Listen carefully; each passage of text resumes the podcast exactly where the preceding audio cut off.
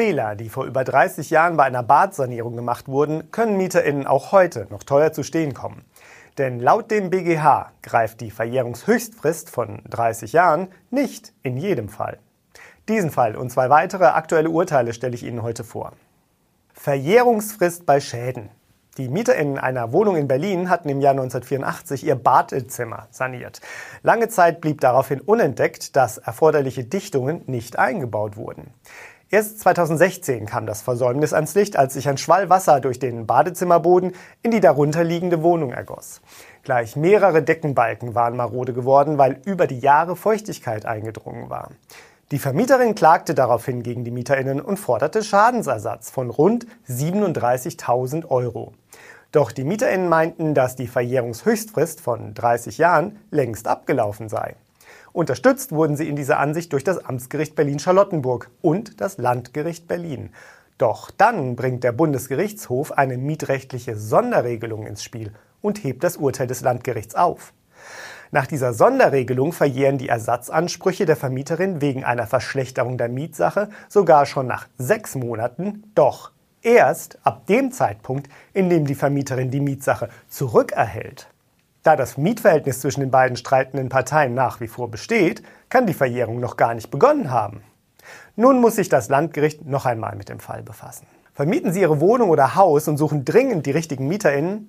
Schalten Sie auf ImmoScout24 kostenlos Ihre Anzeige und profitieren Sie von unserer großen Nachfrage. Kommen wir zum nächsten Urteil. Ein Mieter hatte auf seinem Balkon ein Vogelhäuschen angebracht, das er regelmäßig mit Futter befüllte. Doch die Vermieterin hatte es satt, dass die begeisterten Vögel beim An- oder Abflug sowohl Futterreste als auch Kotkleckse auf umliegenden Flächen hinterließen. Sie mahnte den Vogelfreund schriftlich ab, mit dem Hinweis, das Füttern zu unterlassen und das Vogelhäuschen zu entfernen. Jedoch ergebnislos. Daraufhin zog sie vor das Amtsgericht Frankfurt am Main. Doch der Mieter wollte von der Klage nichts wissen. Das Vogelhaus liege schließlich komplett intern auf seinem Balkon. Und dass Vögel auf der Brüstung säßen, ließe sich nicht vermeiden. Die AmtsrichterInnen konnte er damit nicht überzeugen. Sie sahen die Klage als begründet an. Vielmehr habe der Mieter trotz Abmahnung seiner Vermieterin den vertragswidrigen Gebrauch der Mietsache fortgesetzt.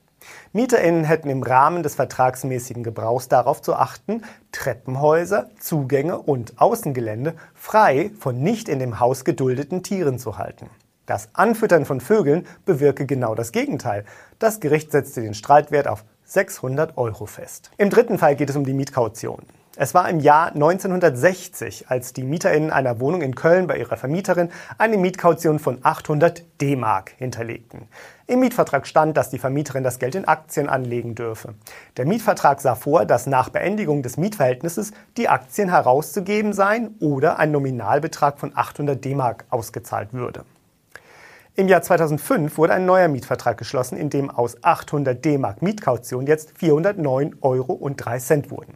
Bis 2017 zahlte die Vermieterin Dividenden von rund 6.000 Euro aus, die sie jeweils mit der Miete verrechnete. Doch als Mitte 2018 das Mietverhältnis endete und die Erbin der inzwischen verstorbenen MieterInnen auf Herausgabe der Aktien drängt, kommt es zum Streit. Die Aktien besitzen inzwischen einen Kurswert von 115.000 Euro. Die Wohnungsgesellschaft blätterte aber lediglich die 409 Euro und 3 Cent auf den Tisch und beruft sich auf das Wahlrecht aus dem Mietvertrag. Damit gibt sich die Erbin nicht zufrieden und zieht vor Gericht. Das Amtsgericht Köln stellt fest, dass im alten Mietvertrag vorgesehene Wahlrecht der Wohnungsgesellschaft unwirksam ist. Erträge aus der Mietsicherheit stünden unabhängig von der gewählten Anlageform den MieterInnen zu. Dazu zählten nicht nur die ausgezahlten Dividenden, sondern auch etwaige Kursgewinne. Vereinbarungen, die davon abweichen, seien unwirksam, denn sie würde die Mietpartei unangemessen benachteiligen.